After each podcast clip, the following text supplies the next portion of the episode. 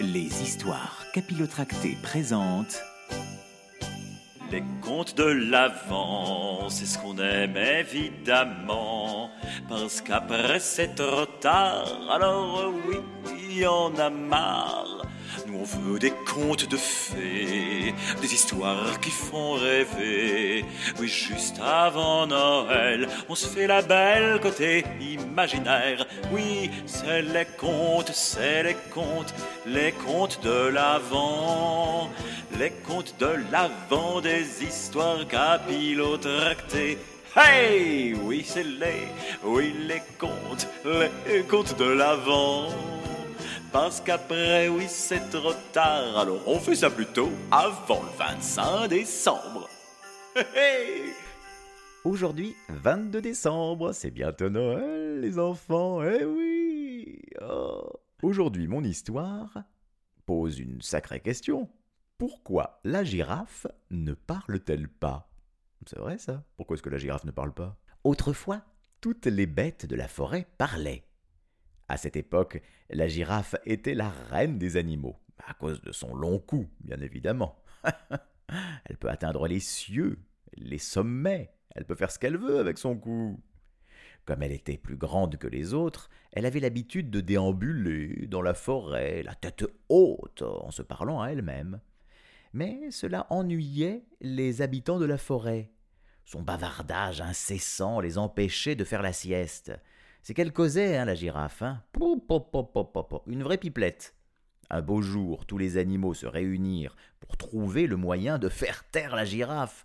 Ils n'en pouvaient plus. Ras le bonbon, ras le bol, ras la casquette.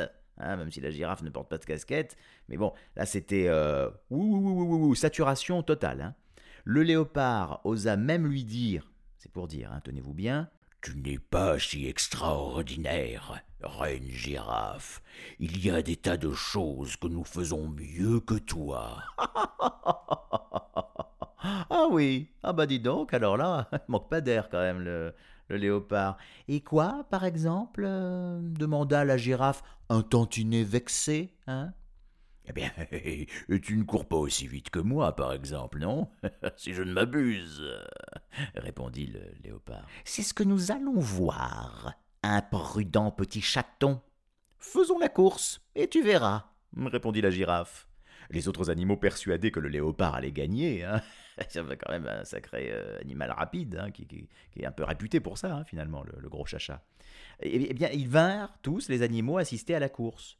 Le léopard et la girafe partirent, top départ, attention, 3, 2, 1, on y va. Bientôt la girafe mena d'une encolure, puis le léopard gagna du terrain et la dépassa.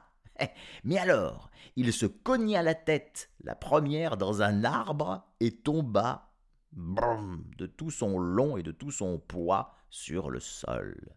Après avoir gagné la course, la girafe devint encore plus vaniteuse. On peut dire qu'elle se la racontait, elle se la pétait à fond finalement, la girafe. hein. elle déambule euh, dans la forêt, la tête plus haute que jamais. hein. Ça pour être hautaine, elle était hautaine, la girafe. hein.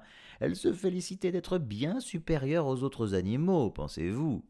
De nouveau, toute la forêt résonna du vain bavardage de la girafe.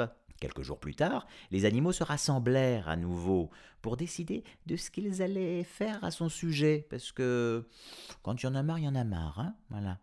Mais seul le singe avait une idée. Forcément, les singes sont quand même rusés comme des renards. Il prit de la résine collante sur l'arbre à caoutchouc et l'emporta en sautant de branche en branche, en la répandant sur toutes les feuilles. Un peu plus tard vint la girafe, qui se mit à brouter les feuilles euh, comme à l'accoutumée, hein, finalement. Mais hé, chaque bouchée qu'elle avalait restait collée dans son long cou. Et malgré tous ses efforts pour avaler, tousser et cracher, ben, les feuilles refusaient de descendre. Voilà. La girafe secoua son long cou, elle but toute l'eau du lac, impossible de se débarrasser des feuilles collantes. Et, lorsqu'elle ouvrit la bouche pour répéter qu'elle était une bête admirable, qu'elle était merveilleuse, que c'était elle la plus belle, la plus somptueuse, la plus glamour des animaux de la jungle, eh bien elle s'aperçut eh bien, qu'elle ne pouvait plus parler. Hein elle ne pouvait plus rien dire du tout. muette, comme une carpe, la girafe. Oui, elle était devenue muette, je vous le dis. Alors tous les animaux remercièrent le singe hein, d'avoir imposé le silence à la girafe fanfaronne, parce qu'elle commençait à nous, à nous gonfler quand même. Hein. Et c'est de ce jour-là qu'ils purent dormir tranquillou, hein, des après-midi entiers, alors là, de farniente totale, des siestes, en veux-tu, en voilà.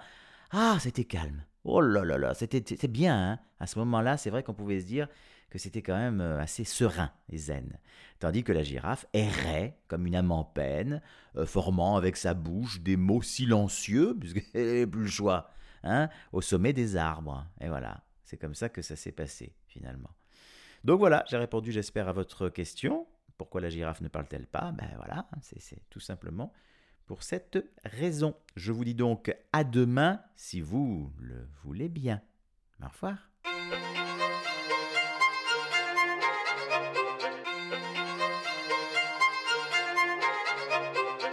Les histoires capillotractées.